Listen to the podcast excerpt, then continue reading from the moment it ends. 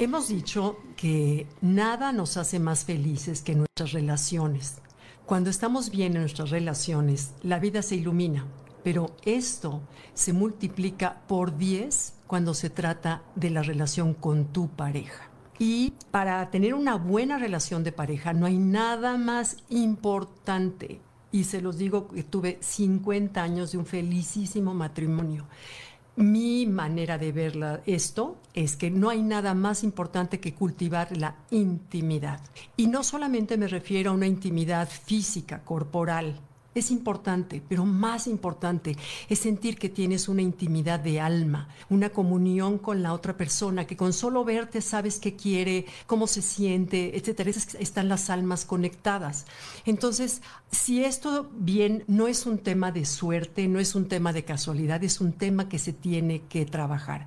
Porque, bueno, todas las relaciones, sabemos cuando vamos a las bodas, todas las relaciones de pareja comienzan llenas de ilusiones, de amor, todo lo lindo, la luna de miel es no hay que pensar más que en darnos gusto, pero viene la cotidianidad, vienen los bebés, viene la hipoteca, viene el trabajo, viene la vida.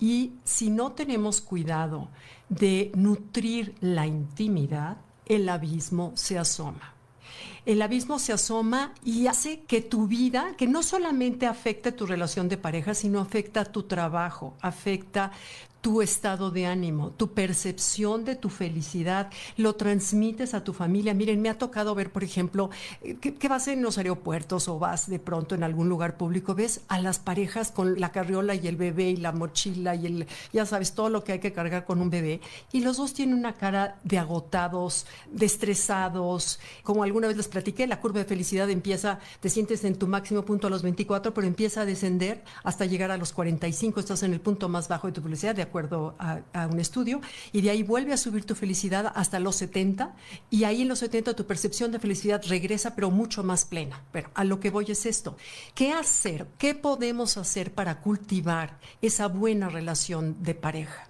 Que no es gratis, si bien es un tema de inteligencia, es un tema de ceder, es un tema de comunicarnos, es un tema de negociar territorios, es un tema de escuchar, de reírnos juntos.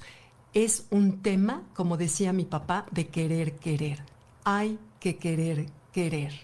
¿Y qué significa eso? Te voy a dar cuatro tips que por supuesto no son exhaustivos, sino son cuatro que considero importantes, que a mí en la vida los viví, los sufrí, me caí, me regresé y entendí que eran de los más importantes. Número uno, amate a ti mismo. No hay manera que la gente te ame si tú contigo mismo o contigo misma no estás feliz, pleno, realizado. Entonces, enamórate de la vida, enamórate de ti, enamórate. No hay nada más atractivo que quien se tiene a sí mismo, que su felicidad no depende de lo que haya o no afuera. Su felicidad depende de su mundo interior, de su estar enamorado de lo que hace de la vida, de tus hijos y que tienes esa actitud positiva ante la vida. Lo peor para una relación es alguien negativo o alguien quejoso. Es la, la manera más rápida de, cortar una relación. O el silencio. El silencio es otra de las cosas que más crean el abismo entre una pareja, el no comunicarnos, el no platicarnos, que ahorita llegamos al siguiente punto. Entonces, número uno, ámate a ti mismo. Luego, número dos, que tus relaciones sean de presencia y no de apariencia qué importante es, híjole, y en especial ahorita.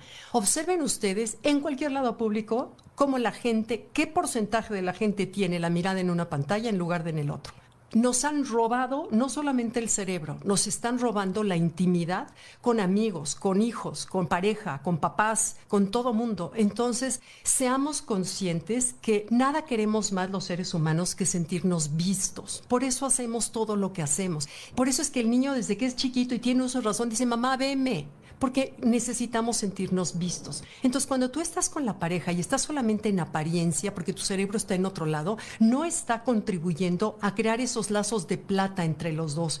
Y de inmediato se siente porque es energético. Cuando tú te sientes con alguien que de veras está presente y te está dando los reflectores por completo en tus oídos, en tu mirada, en tu sentir, en tu energía, entonces esa persona se siente agradecidísima porque se siente vista. Y eso no sabes desde el fondo lo que se agradece, porque es uno de los elementos más importantes para el ser humano desde que somos bebés.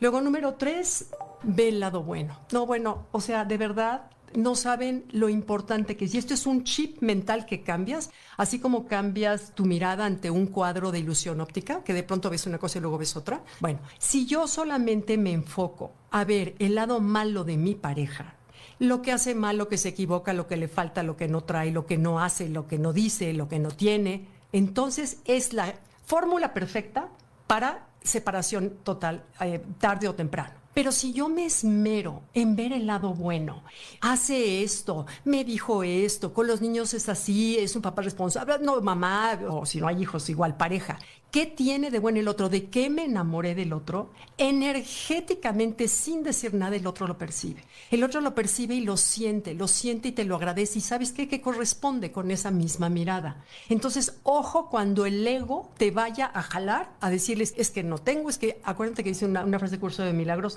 aquello que falta en una relación es lo que tú no has dado. Y es fuertísima, pero es la verdad. Entonces, enfócate en todo lo bueno que tiene ¿Ok? Y por último, las tres T's. Transparencia, transparencia en tu sentir, en tu comunicarte, en tu hablar, en tu ser, transparencia.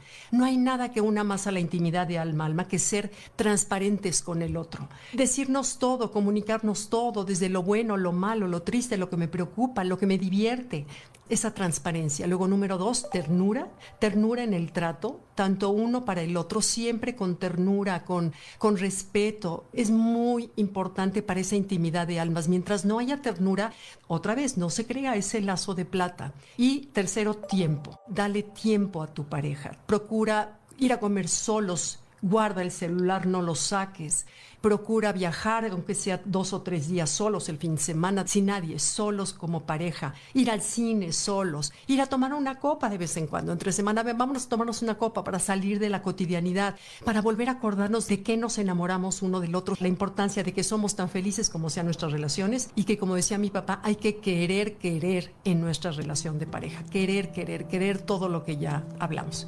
¿Ok? Muchas gracias. Bye.